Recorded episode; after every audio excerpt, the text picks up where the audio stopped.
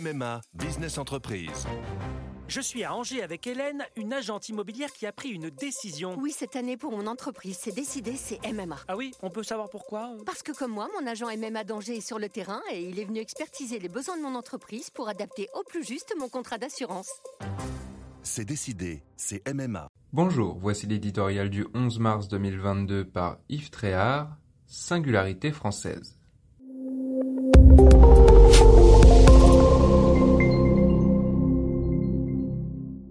Jupiter ne descendra pas de l'Olympe.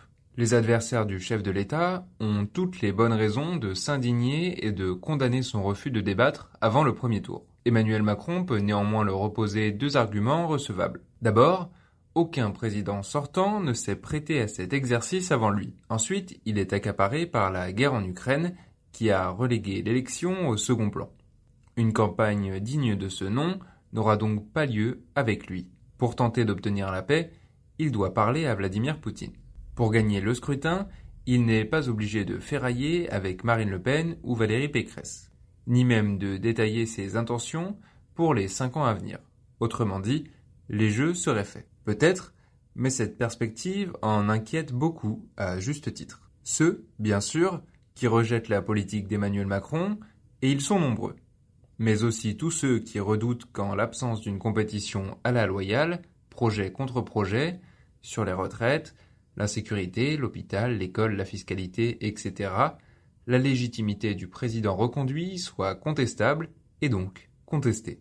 Ce que les urnes auraient étouffé ressurgirait avec violence dans la rue. Un retour de flamme des Gilets jaunes, révolte d'ailleurs jamais éteinte, est dans toutes les têtes.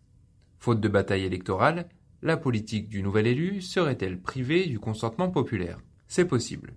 Pour autant, l'expérience montre qu'après une période d'état de grâce, de plus en plus courte au fil de la Ve République, tous les présidents se heurtent à la mauvaise humeur de l'opinion. Serait-ce une singularité française? Même quand il est respecté dans les règles de l'art, le débat politique n'a jamais empêché notre pays d'être viscéralement protestataire.